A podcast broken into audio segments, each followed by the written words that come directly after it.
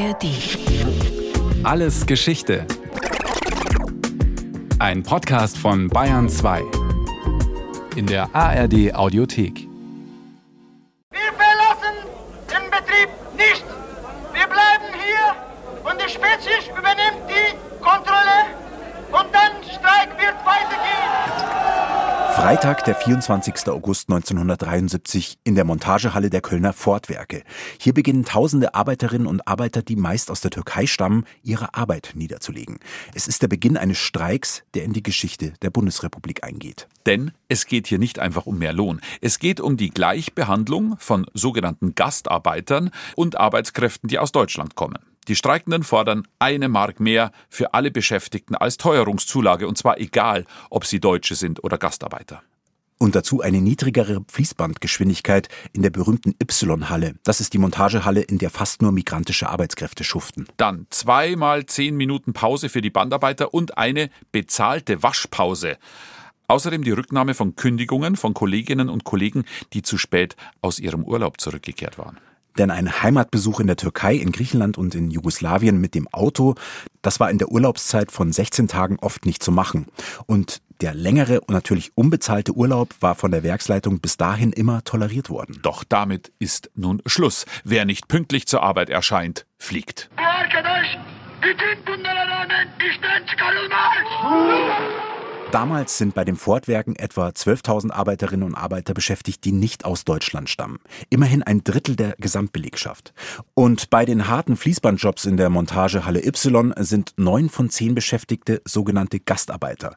Und die fordern nun endlich nicht nur als billige Arbeitskräfte gesehen zu werden, sondern als Mitarbeiter mit Rechten. Ja, und so ist dieser wilde Streik bei Ford im Jahr 1973 vielleicht auch der Startpunkt dafür, dass sich ab da die sogenannten Gastarbeiter nicht mehr als billige Aushilfen aus dem Ausland sehen, die kurz zum Aushelfen beim Aufbau unseres Wirtschaftswunders nach Deutschland gekommen sind, sondern sie sehen sich jetzt immer mehr als Menschen, die in diesem Land mit ihren Familien leben und arbeiten wollen. Und damit sind wir wieder mittendrin bei Alles Geschichte. Wie war das damals? Mit Christian Schaf und Michael Zametzer. Und wir fragen uns heute, wie war das damals, als Deutschland mehr oder weniger ungeplant ein Einwanderungsland wurde? Aber zunächst müssen wir erstmal die Geschichte vom Kölner Fortstreik im Spätsommer 1973 weitererzählen. Der geht über Tage weiter. Tausende Streikende halten das Fortgelände über Tage besetzt. Sie kochen unter freiem Himmel, schlafen auf Matratzen zwischen den Maschinen für gleiche Löhne, bessere Arbeitsbedingungen Klingt jetzt vielleicht ein bisschen nach Arbeitnehmer-Solidaritätsidyll, alle gemeinsam für bessere Arbeitsbedingungen. Aber so ist es nicht. Die Geschäftsleitung lehnt die Forderungen ab und holt die Polizei. Die starken Polizeikräfte waren angefordert worden, nachdem arbeitswillige deutsche und auch türkische Arbeitnehmer in einer Art von Selbsthilfe gegen die Streikenden und ihren harten Kern vorgingen. Mithilfe der Unternehmensleitung, des Betriebsrates und der Arbeitswilligen konnte die Polizei schließlich alle mutmaßlichen Streikanführer festnehmen. Dieser Streik ist ein sogenannter wilder Streik, weil er nicht vom Betriebsrat unterstützt und nicht von den Gewerkschaften organisiert worden ist. Und so etwas, also ein Arbeitskampf, der nicht an Tarifverhandlungen geknüpft ist und zudem nicht von Seiten der Gewerkschaften extra aufgerufen wird, ist nach deutschem Streikrecht illegal. Und der wilde Streik bei Ford war nicht der einzige Streik von sogenannten Gastarbeitern in der Bundesrepublik.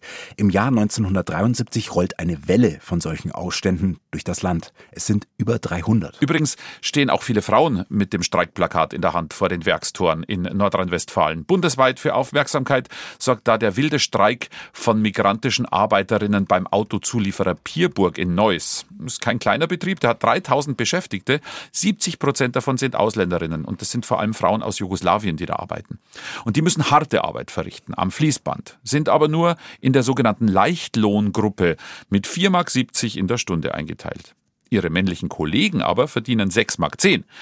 Im Juni 1973 reicht es ihnen dann. Sie fordern. Wir haben nochmal gestreikt im Juni. Und wir haben im Juni. Und wir haben drei Tage verloren, aber, aber keine Pfennig mehr gegeben, die Firma. Und wir müssen jetzt weitermachen, bis ich einen Markt kriege. Bis Ende der Monate. Eine Mark mehr pro Stunde fordern die Frauen von der Pierburg KG in diesem Tagesschaubeitrag vom August 1973. Der Arbeitgeber macht äußere Einflüsse für den Streik verantwortlich, wie ein Sprecher dazu sagt. Dieser Streik ist im Wesentlichen auf äußere Einflüsse zurückzuführen. Wir haben feststellen können, dass eine Reihe von linksextremistischen Organisationen in den letzten Tagen hier tätig gewesen sind und auch ursprünglich eine Reihe von Mitarbeitern sehr arbeitswillig gewesen sind. Allerdings ist es heute Mittag, Entschuldigung, heute Vormittag um 9 Uhr zu einer spontanen und totalen Arbeitsniederlegung hier gekommen. Die Belegschaft bestreitet aber, dass es von außen hereingetragen worden ist. Ja, das ist mir bekannt aber unsere Informationen besagen halt eben etwas anderes. Am Ende ist der Druck auf die Firma dann doch zu groß, auch weil sich viele Deutsche in der Belegschaft mit den Frauen solidarisieren. Pierburg schafft die sogenannte Leichtlohngruppe 2 ab, aber ruhiger wird's deshalb nicht in diesem Streikjahr. Denn dann kommt der Herbst 1973, der sogenannte Ölpreisschock. Der Wirtschaftsboom, der Deutschland seit den 50er Jahren mehr oder weniger ein stetiges Wachstum beschert hat, ist mit einem Schlag vorbei. Der Grund, der Bundesrepublik geht das billige Benzin aus. Seit etwa einer Woche haben viele Tankstellen nur zeitweise geöffnet. Münztankstellen sind geschlossen, Kanister werden nur noch selten gefüllt. Treibstoffbeschaffung wird zum Problem. Ja, es ging jetzt also am Wochenende schon mal los. Am Freitag hatte ich keinen gekriegt, Sonnabend auch nicht. Sonntag war hier zu. Und heute Morgen habe ich erst einmal 20 Liter gekriegt. Hier ist es mir endgültig gelungen, äh, Sprit zu bekommen. Woanders war es also nicht möglich. Es ist also irgendwie, scheint es härter zu werden. Wir geben das Benzin nur in gewissen Mengen aus. Nicht? Die Stammkunden bekommen 20 Liter und Fremde bekommen 10 Liter. Bei uns bekommen äh, die Stammkunden voll und alle anderen nur für 5 Mark. Hintergrund ist der Yom Kippur-Krieg im Nahen Osten. Arabische Länder wie Ägypten und Syrien greifen Israel im Oktober 1973 am höchsten jüdischen Feiertag mit Panzern und Flugzeugen an. Saudi-Arabien kommt den Angreifern zu Hilfe und setzt daraufhin sein Öl als Waffe ein und beginnt die USA, die Schutzmacht Israels, nicht mehr mit billigem Öl zu beliefern. Die Folge, der Ölpreis steigt und steigt auf unbekannte Höhen und schickt so die amerikanische, aber auch die westeuropäischen Volkswirtschaften auf Talfahrt, die ja darauf aufgebaut sind, dass Energie billig und immer verfügbar ist. Und zum ersten Mal in der Geschichte der noch jungen Bundesrepublik steigt die Inflation, und zwar kräftig, und auch die Arbeitslosenzahlen gehen nach oben auf über eine Million.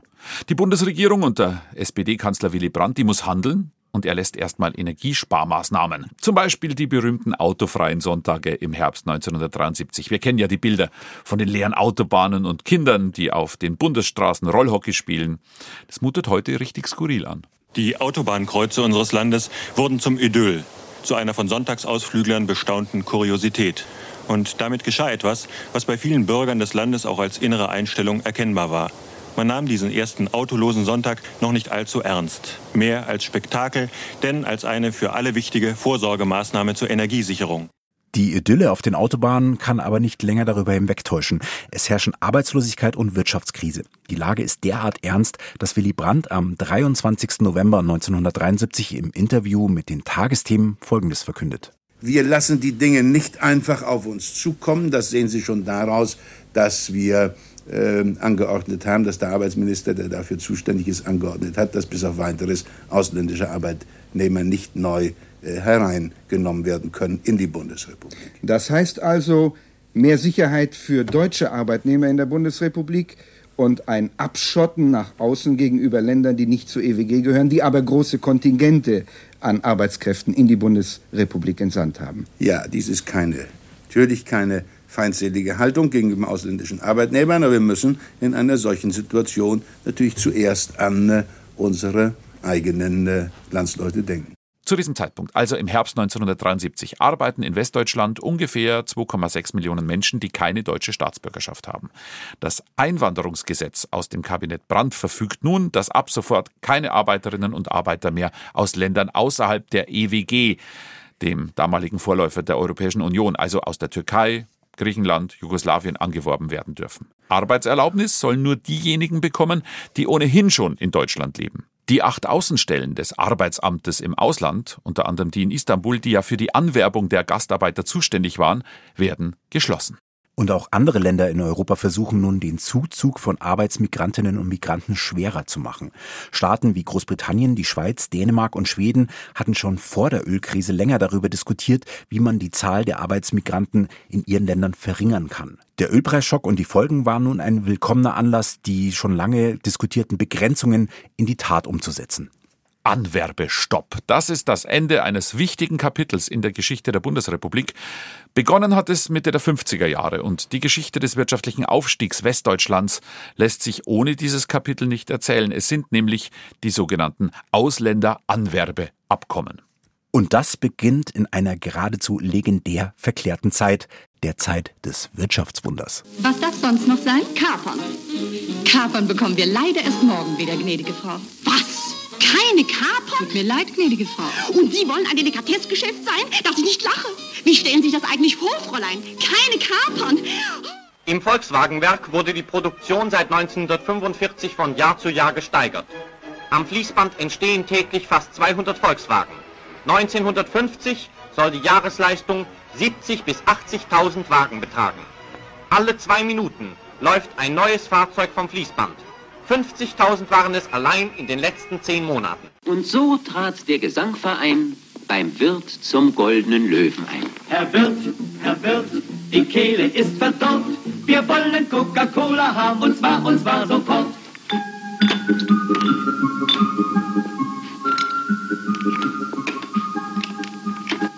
Der Kassenwart ging ans Klavier und spielte dazu dieses hier. Coca-Cola. Ob du singst im Männerchore, ob mit Damenchor gemischt, ob am Brunnen vor dem Tore, Coca-Cola, das erfrischt.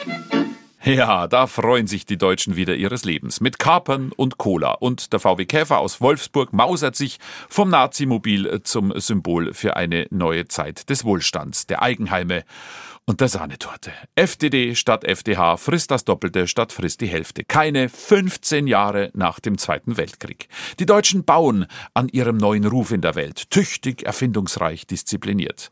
Es ist das legendäre Wirtschaftswunder. Ja, aber so ein Wunder war es ja dann eigentlich nicht. Nicht, aber die Vollbeschäftigung und der Erhard mit seiner Zigarre, die starke D-Mark, also der Marvel-Held unter den Nachkriegswährungen in Europa.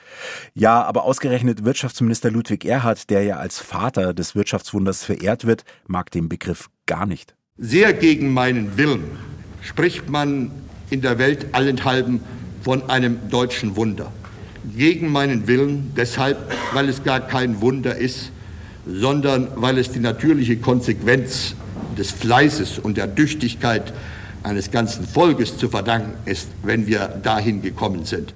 Die westdeutsche Wirtschaft hat aber nur Wachstumssprünge nachgeholt, die durch den Krieg ausgefallen sind. Das sagen jedenfalls heute namhafte Wirtschaftshistoriker. Jedenfalls schon Ende der 1950er Jahre hatte die deutsche Wirtschaft ein Problem, nämlich den Arbeitskräftemangel. Viele deutsche Männer waren ja im Krieg gefallen und die Unternehmen steigerten aber trotzdem nun ihre Produktion. Was also tun? Arbeitskräfte aus dem Ausland müssen her. Aber natürlich nicht wie noch im Nazireich als sogenannte Fremd- oder Zwangsarbeiter, sondern mit dem Versprechen, am Wohlstand Marke BRD teilhaben zu können. Aber vor allem das Wirtschaftsministerium will natürlich verhindern, dass die Unternehmen selbst unkontrolliert Arbeitskräfte ins Land holen, jenseits der Tarifverträge. Deshalb gibt es Anwerbeabkommen. Schon 1955 schließt die Bundesrepublik das erste ab, und zwar mit Italien. Obwohl zu diesem Zeitpunkt noch eine Million Deutsche arbeitslos gemeldet sind. Und diese Anwerbung stößt auch nicht gerade auf Begeisterung bei den Deutschen. Ein Ende des Gastarbeiterstromes ist nicht abzusehen. Zwei Millionen Ausländer, davon rund 600.000 Frauen, arbeiten bereits in der westdeutschen Industrie. Die Bundesanstalt für Arbeit schließt zurzeit im Auftrag der Firmen in folgenden Ländern Arbeitsverträge ab. In Portugal, Spanien, Italien, Jugoslawien, Griechenland und in der Türkei. Köln. Montag 19.28 Uhr Türken. Dienstag 9.03 Uhr Griechen. Dienstag 18.25 Uhr Jugoslawen. Mittwoch 15.46 Uhr Italiener. Aber schon 1960 gibt es mehr offene Stellen als Arbeitskräfte. Und dann kommen die Abkommen mit Portugal, Griechenland, Tunesien, Marokko und der Türkei. An diesen Namen hört man schon ein bisschen raus, welch gravierende Auswirkungen diese Anwerbeabkommen allein kulinarisch auf Deutschland bis heute haben. Einmal Döner mit Schaf bitte oder Poseidonplatte. Ohne die sogenannten Gastarbeiter alles undenkbar. Mein Opa kam in dieses Land, grüner Opel Commodore. Sie war's nach Lemgo, sieben Kinder ohne Kohle. Mit meiner Oma sechs Mädchen und ein Jungen. Er war streng zum Arbeiten, hatte jeden hier gezwungen. Er wollte, dass sie's einmal besser haben.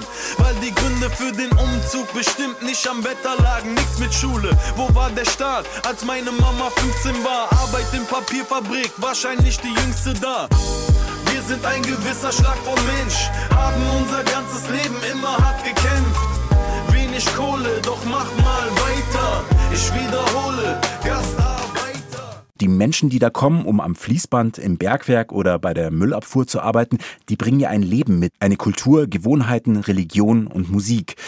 Und man muss dazu sagen, die Heimatländer haben damals ein sehr großes Interesse daran, mit der BRD solche Abkommen abzuschließen. Vor allem die Türkei, denn dort ist seit den 60er Jahren viel in Bewegung. Soziale Unruhen, eine schnell wachsende Bevölkerung und eine hohe Arbeitslosigkeit. Und als dann die ersten Türken wieder zurückkommen, auf Urlaub in ihr Land, da schwärmen sie dann von den angeblich paradiesischen Zuständen in Deutschland. Und so packen immer mehr Männer in der Türkei ihre Koffer, oft nur die Pappkartons, verabschieden sich von Frau und Kindern und gehen zur Aufnahmestelle in die nächstgrößere Stadt. Und dort warten dann schon deutsche Ärzte. Die britische BBC hat das Auswahlverfahren in einer Reportage gewürdigt.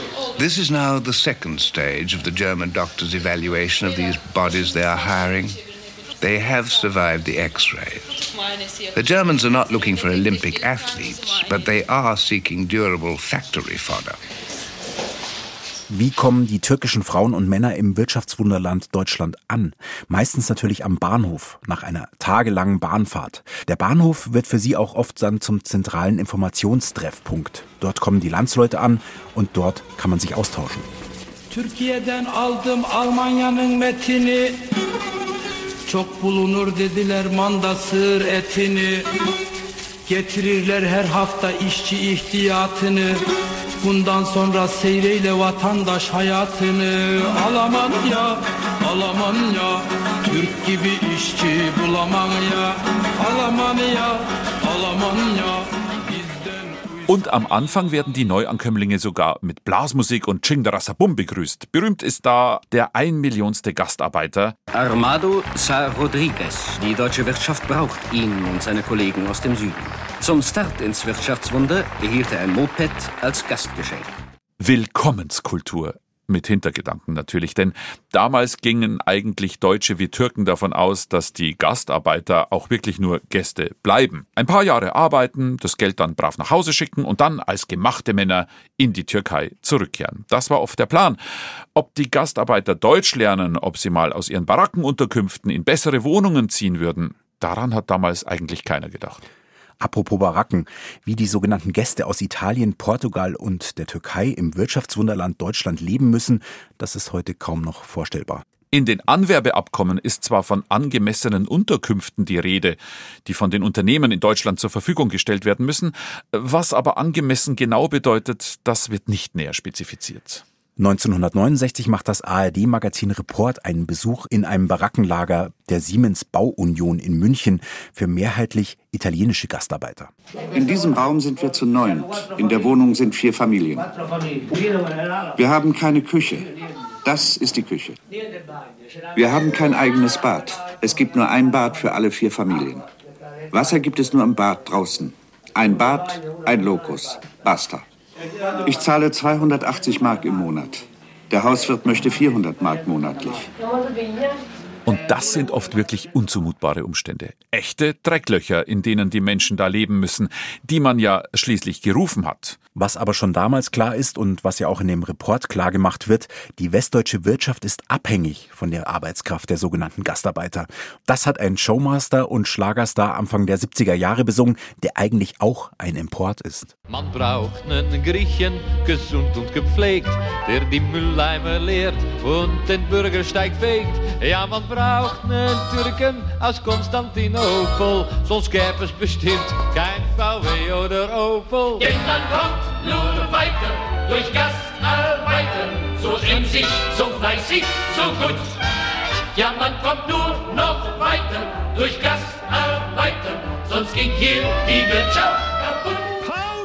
Nix geht ohne Gastarbeiter, singt Rudi Carell 1970. Wir haben für diese Folge von Wie war das damals mit dem Dokumentarfilmer Cem Kaya sprechen können. Er hat letztes Jahr auf der Berlinale den Publikumspreis für seinen Dokumentarfilm Ask Mark ve Ülüm, Liebe, Deutschmark und Tod gewonnen. Darin geht es um die Musik der Arbeiterinnen und Arbeiter aus der Türkei in Deutschland, die hier einen völlig eigenständigen Kosmos gebildet haben, ohne dass die westdeutsche Gesellschaft viel Notiz davon genommen hätte. Er hat sich wie kaum ein anderer mit der Lebenswirklichkeit und dem Alltag der türkischstämmigen Menschen in Deutschland beschäftigt. Und er sagt, Deutschland brauchte die Menschen aus der Türkei ebenso stark, wie die ihren Job in Deutschland gebraucht haben. Die Wirtschaft hat es ja schon gewusst, schon zuvor hm. gewusst, dass man abhängig ist von Arbeitern und Arbeiterinnen, also von der industriellen Reservearmee, ne? so wird es ja bezeichnet. Aber was Deutschland natürlich gemacht hat, also was die Wirtschaft gemacht hat, dadurch, dass das billig war, Arbeitskräfte aus dem Ausland zu akquirieren, haben die natürlich Investitionen versäumt mhm. und Modernisierung und war dann, und deswegen waren sie auch abhängig. 1973, der Anwerbestopp hat ja auch dazu geführt, dass viele Betriebe und auch äh, ganze Wirtschaftszweige dann ohne Arbeitskräfte dastanden. Also die Gastronomie zum Beispiel, die stand dann auf einmal da, weil es keine Hotelmädchen, äh, keine Zimmermädchen mehr in Hotels gab und keine, keine Kellner zum Beispiel. Deutsche wollten diese Arbeiten zum Beispiel nicht verrichten. Ähm, dann zum Beispiel so ein Thyssenberg in Remscheid ähm, hatte auf einmal keine Gussarbeiter mehr, weil das einfach zu krasse, zu harte Arbeit war. Und auch bei der Münchner Müllabfuhr weiß man nicht, wie der Betrieb ohne Arbeitsmigranten funktionieren soll. Hier eine Fernsehreportage aus dem Jahr 1974. Sie meinen, dass Deutsche die Arbeit nicht machen wollen? Na, ich glaube kaum, dass man da noch welche kriegt. Gell? Warum ist der Verdienst schlecht? Na, das ist nicht um den Verdienst, sondern um den Dreck. Gell? Und dann sind die bei jedem Wind und Wetter heraus. Ob es jetzt da regnet oder schneit, deswegen wird bei uns also gar kein Unterstein oder sowas gibt es bei uns nicht, gell? dass man da in eine trockene Bude geht oder sowas, das haben wir gar nicht. Ja, ja. Und das mag natürlich kein Deutscher nicht mehr machen. Gell? Glauben Sie, dass dann auch äh, Deutsche ja, wieder sowas ja, machen müssen? Wahrscheinlich schon, weil das hat man ja gesehen. Also nach dem, nach dem Krieg und so, gell, da waren ja samt der schlechten Bezahlung bei der Stadt, waren ja da viele froh, dass da ja Arbeit gehabt haben. Aber jetzt, so wie die Lage jetzt ausschaut, habe ich keine Hoffnung, dass wir da deutsche Arbeiter kriegen. Und trotz dieser engen Verflechtungen von deutscher Wirtschaft und türkeistämmigen Arbeitskräften kommt es eben zur Ölkrise von 1973 und zum Anwerbestopp. Eigentlich eine ziemlich schlechte Idee, in einer kriselnden Wirtschaft den Zugriff auf billige und willige Arbeitskräfte zu verweigern. Jedenfalls wirkt der Anwerbestopp vom November 1973 in eine ganz andere Richtung als geplant. Der Anwerbestopp lässt zwar kurzfristig die Zahl der ausländischen Erwerbstätigen sinken, die meisten der ehemaligen Gastarbeiter bleiben aber nun dauerhaft. Denn wären sie wie ursprünglich vorgesehen unter den nun geltenden Bestimmungen auch nur zeitweise in ihre jeweiligen Heimatländer zurückgekehrt, hätten sie nie wieder in Deutschland arbeiten können. In ihrer Heimat gibt es aber nach wie vor für viele von ihnen keine Perspektive, zumal die Türkei gerade ein politisch sehr instabiles Land geworden ist, in dem teilweise bürgerkriegsähnliche Zustände herrschen und die Inflationsrate auf mehr als 100 Prozent steigt. Und so lassen sich die meisten nieder und holen ihre Familie nach, was die Bundesregierung auch bis dahin erlaubt hat. Die Zahl der Ausländer steigt also weiter, trotz Anwerbestopp. Und aus den Gastarbeitern werden dann so ganz allmählich Einwanderer. Und das hat dann ganz andere Auswirkungen auf die Gesellschaft im Westdeutschland, wie uns Cem Kaya erzählt hat. Und als das dann passiert ist, als der Anwerbestopp dann kam, das war im November 1973, hat es aber einen gegenteiligen Effekt gehabt. Und zwar haben viele Arbeitsmigrantinnen gefürchtet, dass die Gesetze noch verschärft werden würden und haben begonnen, ihre Familien nachzuholen. Das war damals noch möglich. Der Familienzuzug hat natürlich dazu geführt, dass es hier auf einmal einen Binnenmarkt gab. Ne? Also man ist ja vom Lagerleben ins Familienleben auf einmal geswitcht. Weil davor gab es ja die Arbeiterheime und die meisten ArbeiterInnen haben in diesen Heimen gewohnt, also auf dem freien Wohnungsmarkt waren die gar nicht. Und dadurch hat sich dann, also erstens mal war, wurde der Wohnungsmarkt belebt, weil auf einmal kamen die Familien und man hat Wohnungen gebraucht. Dann hat man den äh, Migrantinnen natürlich die ganzen sanierungsbedürftigen Wohnungen erstmal angedreht für ähm, horrende Preise. Also richtige Löcher waren das zum größten Teil. Dann gab es aber auch Bedürfnisse, neue Bedürfnisse. Ne? Man brauchte die Lebensmittel zum Beispiel aus der Türkei. Also sowas wie eine Aubergine zum Beispiel konnte man in Deutschland damals gar nicht kaufen. Ne? Kann man sich heute gar nicht vorstellen. Und durch die äh, Massenentlassungen 1973 waren ja auch viele Menschen wollten sich selbstständig machen. Hm. Also das war, weil die einfach keine Lust mehr hatten, im Betrieb zu arbeiten, weil die migrantischen ArbeiterInnen, die hatten keine Aufstiegschancen in den Betrieben meistens. Ne? Also hm. außer sie waren besonders fleißig, ne? Weil da kamen halt äh, die deutschen Arbeiter und Arbeiterinnen wurden halt bevorzugt. Und deswegen haben viele gesagt, naja, jetzt haben wir ein bisschen Geld gespart und da machen wir uns lieber selbstständig. Und dann hat das so sukzessive angefangen mit den Restaurants, mit den Lebensmittelläden, mit den Import-Export-Geschäften. Denn dadurch, dass die Familien kamen, gab es ja neue Bedürfnisse. Also man musste ja Hochzeiten feiern, Verlobungen, äh, Beschneidungen, äh, religiöse Feste. Die kurdischen Migrantinnen haben ja ihr Frühlings-, ihr Neujahrsfest Nevros zum Beispiel gefeiert. Ne? Also dafür brauchte es natürlich erstens Infrastruktur, denn es brauchte zum Beispiel für die Feierlichkeiten brauchte es ja Hallen, Ne? Also mhm. Hochzeitssäle zum Beispiel, die gab es ja damals nicht. Das hat man ja dann in der Mehrzweckhalle gemacht zum Beispiel. Aber es brauchte ja auch Musiker und Musikerinnen. Ne? Also auf einmal gab es hier ein migrantisches Leben, eine Community, die ihre eigenen Bedürfnisse decken musste. Ähm, und dann auch Musik natürlich, ne? Also das mhm. Thema meines Filmes. Eine äh, Musikindustrie hat hier auf einmal stattgefunden, die also ganz total vorbei an der deutschen Musikindustrie. Ne? Also die wurde nicht in den Hitparaden abgebildet zum Beispiel, obwohl zum Beispiel eine Sängerin wie Yüksel Özkasap, die Nachtigall von Köln, Millionen verkauft hat. Ne? Die hätte eigentlich in den Charts platziert sein müssen, war sie aber nicht, weil diese Platten, weil es die im deutschen Handel nicht gab zum Beispiel. Da hören wir doch zu gern mal rein in den Millionenseller aus Deutschland, der es hier nicht mal ins Radio geschafft hat. Karadır kaşların ferman yazdırır. Bu dert beni diyar diyar gezdirir Karadır kaşların ferman yazdırır. Bu aşk beni diyar diyar gezdirir Lokman hekim gelse yaramazdır Yaram sarmaya yar Aus den sogenannten Gastarbeitern werden Mitbewohner und Nachbarn. Man kann also sagen, im Herbst 1973 ist die Bundesrepublik zum Einwanderungsland geworden, obwohl die Politik eigentlich vorhatte, die Zahl der ausländischen Arbeiterinnen und Arbeiter in Deutschland zu senken. Ein Einwanderungsland aus Versehen? Als die Politik bemerkt, dass die Einwanderungszahlen trotz Anwerbestopp weiter steigen, kommt es noch zu weiteren Gesetzen und Vorschriften, die der Einwanderung nach Westdeutschland einen Riegel vorschieben sollen. Auch hier hat uns Cem Kaya ein paar Dinge erzählen können, die so kaum noch bekannt sein dürften. Der Boost kam eher 74, 75, 76. In 76 hat man auch noch so ein Gesetz erlassen, dass man Jugendlichen über 16 Jahren keine Arbeitsgenehmigung erteilt hat. Das ging so ungefähr ein Jahr. Das hat aber bedeutet, dass diese Kids zum Beispiel, äh, die dann in Deutschland waren, keine Berufsausbildung beginnen konnten. Oh. Das heißt, denen hat man eigentlich die Zukunft komplett verbaut. Also 1973 gab es noch eine Diskussion, ob es eine Wirtschaftsabgabe geben soll, also ob die Unternehmen, die nicht deutsche ArbeiterInnen beschäftigen, an den Staat Geld zahlen sollten zum Beispiel. Dann gab es Zuzugssperren, just zur gleichen Zeit und dann auch später immer wieder. Das heißt, man hat gesagt, der Anteil der äh, nicht-deutschen Bevölkerung in deutschen Städten sollte 12 Prozent nicht übersteigen.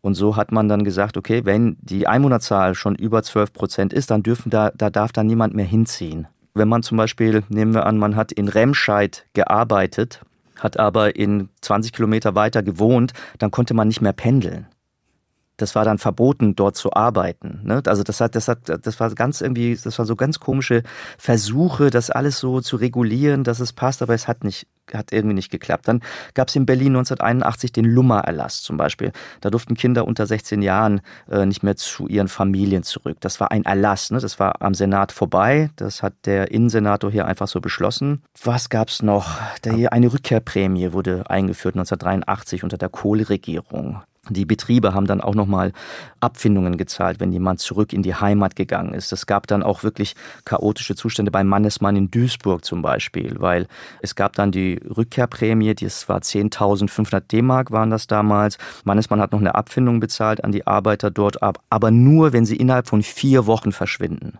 In den 80er Jahren versucht dann die Regierung unter Helmut Kohl, die Zuwanderung nach Deutschland zu stoppen oder zurückzudrehen. In den Protokollen der Koalitionsgespräche zwischen der FDP und der Union heißt es im Herbst 1982, Deutschland ist kein Einwanderungsland. Es sind daher alle humanitär vertretbaren Maßnahmen zu ergreifen, um den Zuzug von Ausländern zu unterbinden. Und das türkenfeindliche Klima setzt sich Anfang der 1980er Jahre über die Parteigrenzen fort. So fordert zum Beispiel Hessens damaliger Ministerpräsident Holger Börner von der SPD, der Zuzug von Ausländern müsse Zitat, rigoros gestoppt werden. Kohls Vorgänger Helmut Schmidt wird im Sommer 1982 im Stern mit dem Satz zitiert, mir kommt kein Türke mehr über die Grenze. Sein Kanzleramtsminister Hans-Jürgen Wischnewski, auch SPD, mokiert sich über die Muslime, die, Zitat, ihren Hammel in der Badewanne schlachten. Ziemlich ablehnend und aggressiv, was da gegen Türken von höchster Stelle so gesagt wurde. Und nach der Wende? Wie geht's für die Gastarbeiter in der neuen, der Vereinten Republik weiter? Wir dürfen nicht vergessen, offiziell gab es ja in der DDR keine Kriminalität, keine Versorgungsengpässe, nur glückliche, vollbeschäftigte Werktätige. Und trotzdem hat auch das Arbeiter- und Bauernparadies DDR Arbeitskräfte aus dem Ausland geholt. Aus dem befreundeten, sozialistischen Ausland versteht sich. Vor allem aus Vietnam. Und das hat schon in den 50er Jahren begonnen. Da kamen vietnamesische Kinder, Schüler, Azubis in die DDR durch sogenannte Solidaritätsaktionen. In den 1970er Jahren hatte dann aber auch der sozialistische Staat ein Arbeitskräfteproblem. Und so wurden aus den Austauschschülern Vertragsarbeiter. Dabei hat Ostberlin aber einen anderen Köder ausgeworfen als Bonn. Die DDR lockte nämlich mit dem Versprechen, im Gegenzug für die Arbeitsleistung auch eine gute Ausbildung zu bieten. Das war anfangs auch noch so, später aber, in den 1980ern, war Arbeitszollerfüllung dann doch wichtiger. Die Menschen kamen aber gern freiwillig, denn unter den Bruderstaaten war die DDR der Primus, also auch sowas wie das gelobte Land. Aber wie in der BRD blieben auch in der DDR die Gäste unter sich. Integration war sogar unerwünscht. Wer zum Beispiel eine Liebesbeziehung zu DDR-Bürgerinnen oder Bürgern einging, dem drohte der Rausschmiss. Nach der Wiedervereinigung aber stellt sich die Frage, was geschieht mit den schätzungsweise 70.000 Arbeitern aus Vietnam, die bis zur Wende in der DDR arbeiteten. Tatsächlich blieben nach 1990 16.000 von ihnen in Deutschland und deren Status war ungeklärt. Erst 1997 bekamen sie nach vielen Demonstrationen und Protesten ein dauerhaftes Bleiberecht aber sie werden auch Ziel von ausländerfeindlicher Gewalt. Im August 1992 entlädt sich der Fremdenhass im Rostocker Stadtteil Lichtenhagen, als ein Mob von meist jungen Ostdeutschen unter dem Gejohle der Nachbarn Brandsätze auf ein Wohnheim wirft. Es ist im Grunde genommen Krieg. Ein Kamerawagen des äh, NDRs ist zerstört worden. Die Luft ist schwanger von Tränengas und man hört, ja, jetzt Jetzt versucht die Polizei wieder einen Ausfall zu machen. Die Jugendlichen stürzen sich alle in eine Richtung, laufen an mir vorbei. Die Wasserwerfer setzen sich in Bewegung. Und geht es eigentlich schon den ganzen Abend. Gegen Mitternacht fliegen Brandsätze in die untersten Etagen des Nebeneinganges des Asylbewerberheimes. In diesem Haus wohnen noch ungefähr 100 Vietnamesen. In Panik flüchten sie auf das Dach des Hauses. Am Leben bleiben heißt nach oben flüchten, da das Feuer den Weg durch die untersten Etagen versperrt. Eine ratlose, hilflose, alleingelassene Polizei reagiert viel zu spät. Erst eine Stunde nach Ausbruch des Feuers greift sie ein. Später werden schwere Vorwürfe erhoben, dass sie nicht einmal die Einsatzkräfte der Feuerwehr schützen konnte, die durch die Gewalttäter an den Löscharbeiten gehindert wurden. Die Gewaltwelle von Lichtenhagen 1992 ist nur die Fortsetzung einer Welle ausländerfeindlicher Gewalt durch Neonazis und gewalttätige Jugendliche. Im Jahr zuvor, 1991, drangsalierten Schläger schon über Tage hinweg ein Heim für vietnamesische Vertragsarbeiter im sächsischen Hoyerswerda. Und in den folgenden Jahren sind vor allem türkische Familien Opfer extremistischer Gewalt. In Mölln und Lübeck. Insgesamt sterben durch diese beiden Anschläge neun Menschen. Kanzler Helmut Kohl weigert sich, auf die Trauerfeier für die Toten von Solingen zu gehen. Er wolle keinen, Zitat, Beileidstourismus veranstalten. Aber nach den fremdenfeindlichen Anschlägen Anfang der 90er Jahre solidarisieren sich viele Deutsche mit Ausländern und gehen auf die Straße, um ein Zeichen gegen Ausländerfeindlichkeit zu setzen. Die Glocken trugen die Botschaft hinaus. Die Lichterkette stand. Dreimal mehr Menschen als die 100.000 erwarteten waren gekommen. Für viele war diese stumme, leuchtende Mahnwache am Straßenrand die erste Demonstration überhaupt. Sie sagten friedlich Nein zu Ausländerfeindlichkeit und Rassismus. Es geht einfach so nicht weiter im Moment und es muss einfach mal was gesagt werden, dass eben die Mehrheit der Leute nicht mit dem einverstanden ist, was passiert im Moment. Denn ich bin äh, gegen den Rechtsradikalismus und das, da gehört der Ende gemacht für die. Weil ich äh, mitfühle mit den Ausländern und weil sie bei uns auch äh, wirklich hier bleiben sollen und weil wir gern sehen, dass bei uns eben auch die Grenzen offen sind jetzt. Ne? Kanzler und CDU-Parteichef Kohl selbst schwenkt auch allmählich um. 1993 setzt er gegen innerparteiliche Widerstände durch, dass Ausländer der dritten Generation, die in Deutschland geboren sind, den deutschen Pass bekommen können. Und er erleichtert damit die Einbürgerung. Die Migranten trügen ganz erheblich zum Wohlstand der Deutschen bei und sicherten deren Renten mit, erklärt der Kanzler. Und im Jahr 2001 kommt Kohl sogar privat nach Istanbul zur Hochzeit seines Sohnes mit einer türkischen Unternehmerstochter. Kanzlersohn heiratet Türkin. So weit waren wir also schon in der Geschichte der Gastarbeiter in Deutschland von 1958 bis 2001. Und die Geschichte der Gastarbeiter ist natürlich längst auch unsere eigene geworden und sie geht weiter. Vielleicht aber wäre einiges glatter und mit weniger Verwerfungen gegangen, wenn wir uns die Worte von Max Frisch in den 60er Jahren zu Herzen genommen hätten. Wir riefen Arbeitskräfte und es kamen Menschen. Das war eine weitere Ausgabe von Alles Geschichte, wie war das damals, als wir über Nacht zum Einwanderungsland wurden. Danke fürs Zuhören und fürs Abonnieren sagen Michel Sametzer und Christian Schaf. Und bis zur nächsten Folge sagen wir Hoschakal, Arrivederci, Ciao, Antio, Dravo und Servus. In Radio Wissen ist der Name Programm. Wir breiten die ganze Welt des Wissens vor Ihnen aus. Immer gut recherchiert, spannend erzählt und hochwertig produziert. Für alle ist etwas dabei. Für Geschichte-Fans, Leute, die sich für Psychologie und Philosophie interessieren, Kultur- und Literaturliebhaber und für den Deep Dive in Natur und Technik. Wir verraten, mit welchen Methoden der innere Schweinehund zu besiegen ist, wie sich Picasso immer wieder neu erfunden hat oder wie der Marshallplan umgesetzt wurde, aber auch, ob man kreatives Schreiben lernen kann und welche Spinnen bissig sind. Das und noch viel mehr in Radio Wissen – alle neuen Folgen finden Sie in der App der ARD Audiothek und überall, wo es Podcasts gibt.